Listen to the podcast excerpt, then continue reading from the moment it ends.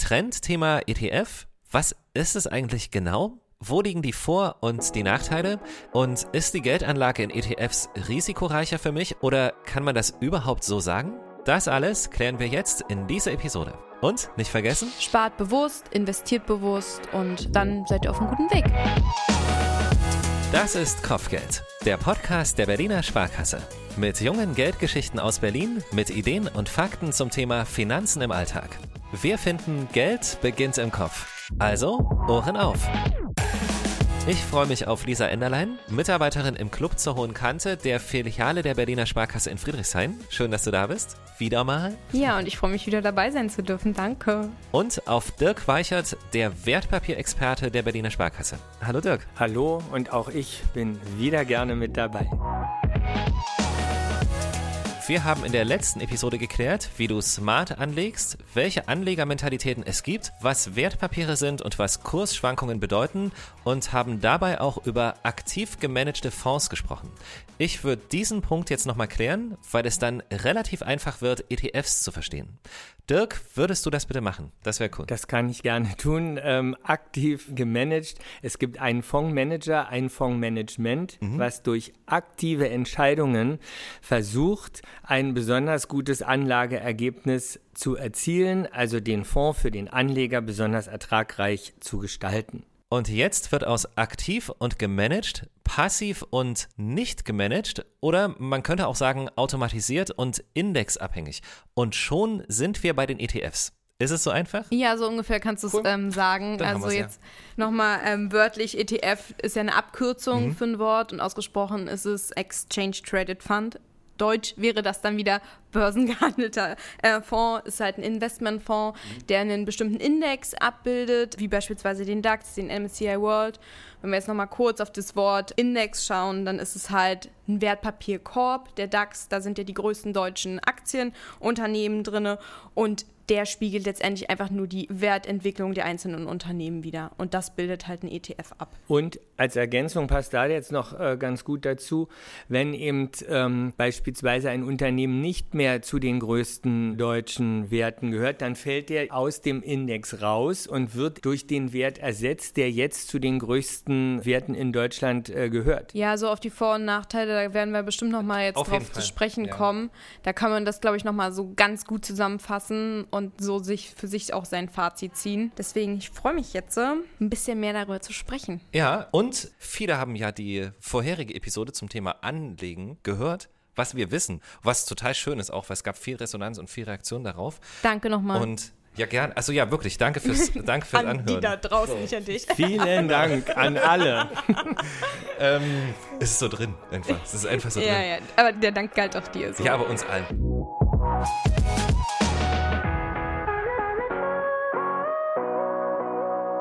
Was ist ein ETF und was ist bei der Auswahl von ETFs wichtig und wie findest du ein Produkt, das auch gut zu deinem Leben passt? Darüber sprechen wir jetzt, aber zuerst möchte ich wissen, wie es so um die ganz persönliche Erfahrung mit ETFs steht.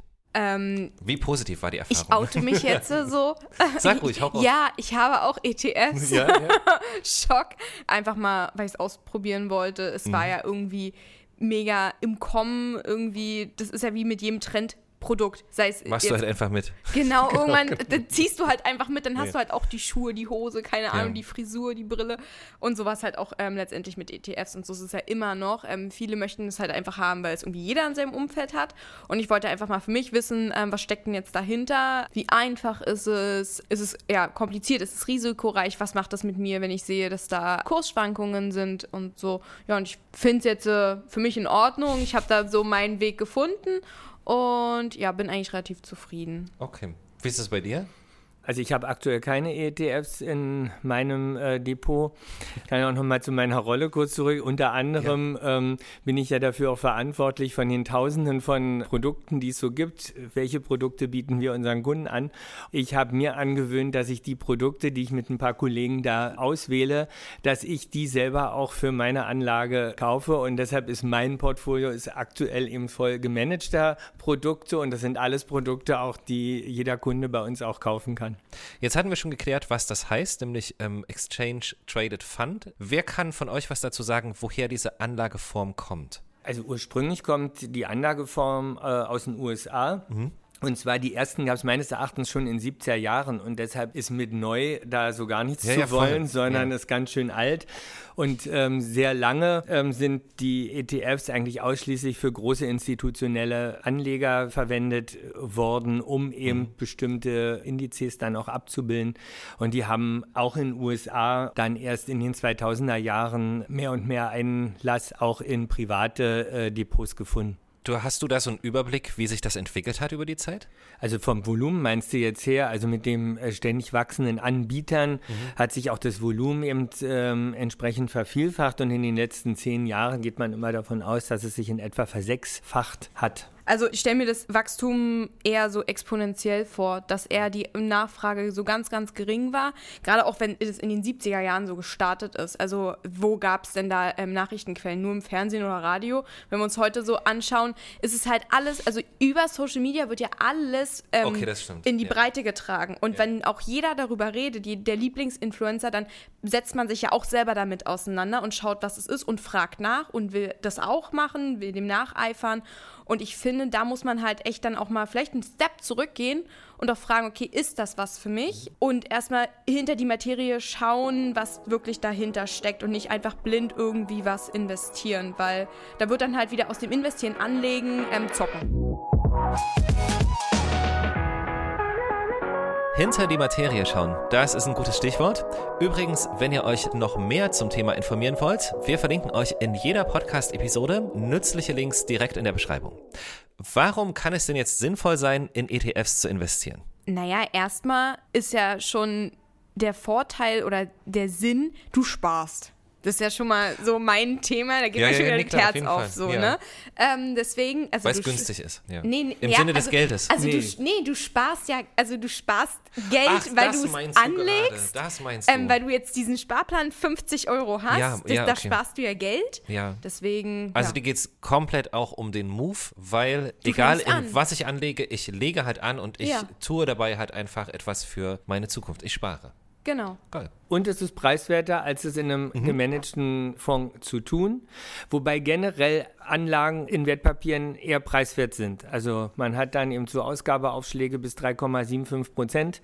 Und es gibt wenige Dinge, die man in der Welt kaufen kann, wo der Verkäufer nur 3,75 Prozent verdient. Das ähm, eigentlich nichts quasi. genau, das ist das günstigste, was man kaufen kann. Das ist dann für ein gemanagtes Produkt. Und hier ja. haben wir Verwaltungsgebühren, die liegen dann unter 1 Prozent in der Regel. Plus die die Kaufspesen, mhm. die der jeweilige Anbieter dann, also der Depotanbieter, dann eben auch noch gegebenenfalls in Rechnung stellt. Lass uns das nochmal kurz zusammenfassen. Ähm, Vorteile, Nachteile. Ja, Vorteile ganz klar Kosten. Also jeder, der irgendwie kostensensibel ist, für den ist halt auch irgendwie ein ETF attraktiver, weil man sich mhm. halt da deutlich Kosten spart. Ähm, wir hatten es gerade eben schon gesagt, mit unter einem Prozent Kosten, die einem auf einem Jahr warten. Nachteile halt auch Kursschwankungen und dass man halt nicht so divers aufgestellt ist zu 100 Prozent, wie es halt möglich wäre in einem gemanagten Fonds die Nachteile, die mhm. sich ähm, ergeben. Man ist in der Titelauswahl immer auf das begrenzt, was mhm. der jeweilige Index sozusagen an Titeln anbietet, weil der ETF ähm, das entsprechend abbilden muss. Damit entgehe ich dem Risiko, dass eben ein Fondsmanager einen schlechteren Job macht als der Index und ich verliere aber auch die Chance, dass der das breiter und damit besser aufstellt. Und wir haben ganz aktuell zum Beispiel in einem Sommer, Herbst äh, 2022 Umfeld, wo wir eigentlich sehr zurücklaufende Börsen eben haben mhm. und damit natürlich die entsprechenden Indizes auch zurückgelaufen sind, gibt es durchaus aktive Fondskonzepte, wie zum Beispiel Dividendenstrategiekonzepte, die aktuell ihre All-Time-Highs erreichen, die also den besten Wert ever erreicht haben. Und das ist, zeigt so, dass aktives Management auch Vorteile dann wieder gegen über dem äh, ETF haben kann. Taugen ETFs für die Altersvorsorge? Ja, yes. bedingt. Ähm, also du kannst sie gerne zusätzlich als Altersvorsorge mhm. mit nutzen. Es sollte aber nicht das einzige Pferd so in deinem Stall sein, sagt man doch immer so schön, um jetzt mal so in Metaphern zu sprechen. Wir, wir Pferdebesitzer sagen das genau, so. Genau, wie unter uns so. Ach, Lisa, dein Live. So. Ja, ja, ich weiß. Ja. Würdest du auch gern haben, Mann. Als, ist eine andere Geschichte jetzt. Ähm, nee, sag. Ne, nee, es ja. ist halt auch wieder total individuell. Du musst es halt echt wirklich wissen, was willst du im Leben, was hast du für Ziele, wann willst du in Rente gehen, ähm, willst du es mit 50 machen, willst du das ähm, wirklich durchziehen bis 67 oder wer weiß, was Gott, wenn ich in Rente gehe, ob es das überhaupt noch gibt, so. Aber das ist ein anderes Thema, deswegen sie eignen sich zusätzlich zur beispielsweise privaten Altersvorsorge, private Rentenversicherung oder aktiv gemanagten Fonds. Also, dass man halt so einen bunten Blumenstrauß aus unterschiedlichen Produkten hat, damit man halt nicht wirklich alles auf eine Karte setzt. Und ich kann halt da immer nur empfehlen, sprecht mit jemandem darüber. Vielleicht mit Leuten, die damit Erfahrung gemacht haben, mit älteren Personen oder mit mit einer Hausbank, mit Leuten halt, die sich damit wirklich auseinandersetzen. Tagtäglich. Oder mit den Anlageberaterinnen und Anlageberatern der Berliner Sparkasse, die machen das nämlich auch den ganzen Tag. Und, ähm, damit, das meinte ich ja. Damit. Und damit können auch hier wieder alle die Lisa anrufen und mit der Lisa dann ein Beratungsgespräch führen. Ruf und, mich an. Vorbestellen bitte. Und ja, natürlich zwei genau, Jahre im genau. Voraus. Wir, wir können natürlich nochmal auf unsere letzte Folge zurückgehen, mhm. wo wir auch über Anlegermentalität zum Beispiel gesprochen haben. Ja. Und das ist, sind natürlich Dinge, die in einem äh, individuellen Gespräch, zum Beispiel mit Lisa, dann entsprechend berücksichtigt ähm, werden und wo man dann eben guckt, auch welche Risikobereitschaft hat jemand, also wie sehr darf so eine Anlage dann letztendlich schwanken. Das haben wir ja letztes Mal alles ausführlich besprochen. Und für, also für viele Menschen, äh, die das jetzt vielleicht auch hören und die sich selber darum kümmern und die sich informieren, die machen ihre Altersvorsorge mit Einmalanlagen, Sparplänen und ähnlichen ausschließlich mit ETF und die machen das auch gut. Mhm. Ähm, deshalb, da gibt es immer nicht so ein Entweder-Oder. Ja. Weil jetzt gerade nochmal das Wort Anlegermentalität gefallen ist, würdest du aber sagen, man muss schon ein bisschen risikobereiter sein? Na, ganz klar nein. Okay, krass. Weil, weil das hätte ich gedacht, jetzt ähm, automatisch halt. Nein, so. weil das eben nicht, es ist letztendlich ja, wenn wir einen Aktienindex mhm. nehmen und darauf einen ETF haben, dann ist das letztendlich vom Risiko ähnlich oder gleich einzuschätzen wie eben ein Aktienfonds der okay. gemanagt ist. Ja. ja. Und jetzt sind im ETF-Bereich, wird seltener auch äh, festverzinste Papiere, also gibt aber auch Indizes für festverzinste Wertpapiere, wo man das mit abbilden kann. Mit ähm, Immobilienbeimischung wird es dann immer noch ein bisschen schwieriger gegebenenfalls äh, wieder. Wenn ich aber alles in Aktien ansparen will, dann kann ich das auch alles in ETFs machen, die auf Aktienindizes beruhen. Ja. Und wir haben ja über das gesprochen, was ich mache. Ich habe auch nur Aktienfonds in meinem Depot, aber eben Aktienfonds, die gemanagt sind und mit denen ich derzeit eigentlich auch sehr zufrieden bin. Ja. ja? Ähm, ich interessiere mich auf jeden Fall dafür und will das machen. Was ist mein erster Schritt? Naja, das erste Mal ist schon, dass du eine Verwahrstelle brauchst. Du musst die ETFs ja irgendwo reinsparen. Mhm. Stell dir das so vor, dein Gehalt das muss ja auch irgendwo hin. Dein Arbeitgeber gibt dir das nicht auf die Hand. Also du brauchst irgendwie eine Verwahrstelle und das ist halt ein Depot. Okay. Und da kannst du deine ETFs monatlich reinsparen. Ähm, das kann man ganz einfach machen, auch online, auch bei der Berliner Sparkasse. Ist super einfach und intuitiv. Und dann ähm, letztendlich musst du dich für einen ETF entscheiden. Was interessiert dich vielleicht? Ja. Was für ein ETF möchtest du? Also thematisch auch. Thematisch, ja. ja da gibt es ja unterschiedliche Richtungen. Also der Bauchladen, der ist riesig. Und da würde ich halt dann darauf achten, dass halt sehr, sehr viele unterschiedliche Titel drin sind dass das Volumen von dem ETF relativ groß ist. Was heißt unterschiedliche Titel? Naja, also der ETF, der bildet ja den Index nach mhm. und im, in dem Index sind ja Aktiengesellschaften. Beispielsweise der MSCI World, das ist ja ein, ein sehr, sehr großer Index. Mhm. An dem könnte man sich beispielsweise orientieren. Das Volumen ist auch dementsprechend groß, viele Titel. Und dann kann man kann natürlich auch sagen, okay, ich interessiere mich halt eher für eine Branche. Dann kann man so in die Informations- oder Technologiebranche schauen oder Medizinbranche, wenn man da sehr viel Potenzial drin sieht. Also wirklich, die Bandbreite ist riesig.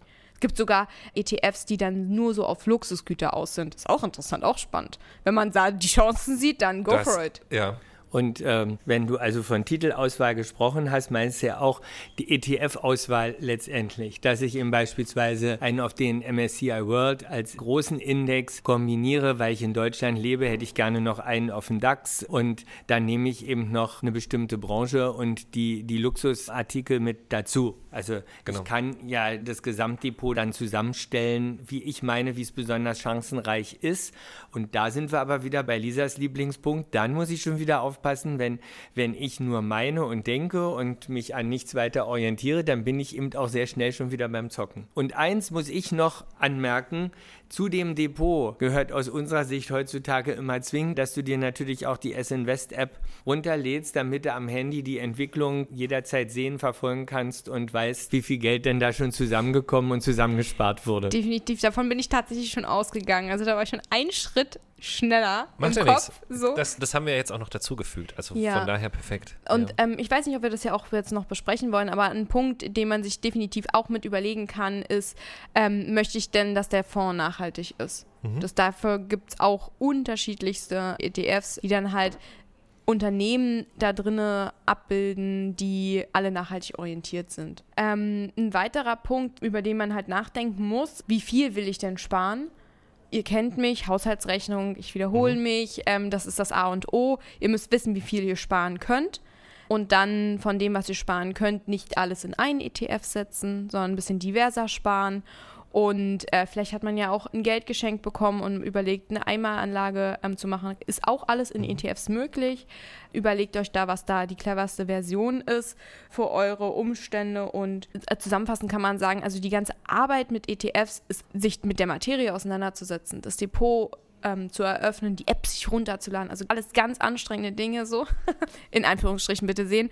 Und dann sich für einen ETF zu entscheiden. Und der Rest läuft ja von selbst per das kann schon Lastschrift. cool sein, oder? Also ich meine, so sich damit zu Es beschäftigen. ist natürlich es ist aufregend. Es man ist macht, so- man nimmt genau, so sein genau. Leben in die Hand. Es Ja. ist so, ähm, kann man auch da nochmal zusammenfassen, worauf ich besonders achten sollte? Ja, da fange ich jetzt einfach mal mit einem Punkt an. Es gibt die sogenannten physisch replizierenden und die synthetischen ETF. Das klingt jetzt erstmal kompliziert und, und vielleicht ist es das ja auch sogar. Aber bei den physisch replizierenden sind tatsächlich echte Aktien da und liegen irgendwo. Und bei den synthetischen wird der Index durch sogenannte Tauschgeschäfte nur abgebildet und nicht durch echt hinterlegte Aktien, sondern eben durch weitere Finanztermingeschäfte, Tauschgeschäfte in irgendeiner Form.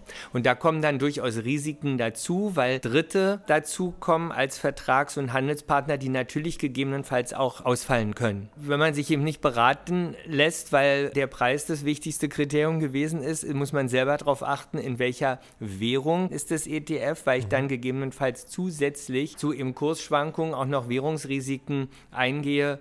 Beispielsweise ist es in US-Dollar gehandelt. Das kann gut sein, wenn der Dollar gerade steigt und der Euro fällt, kann aber auch sehr schlecht sein, dass meine Kursgewinne wieder futsch sind, weil sich der US-Dollar eben gerade entsprechend schlecht ähm, entwickelt hat.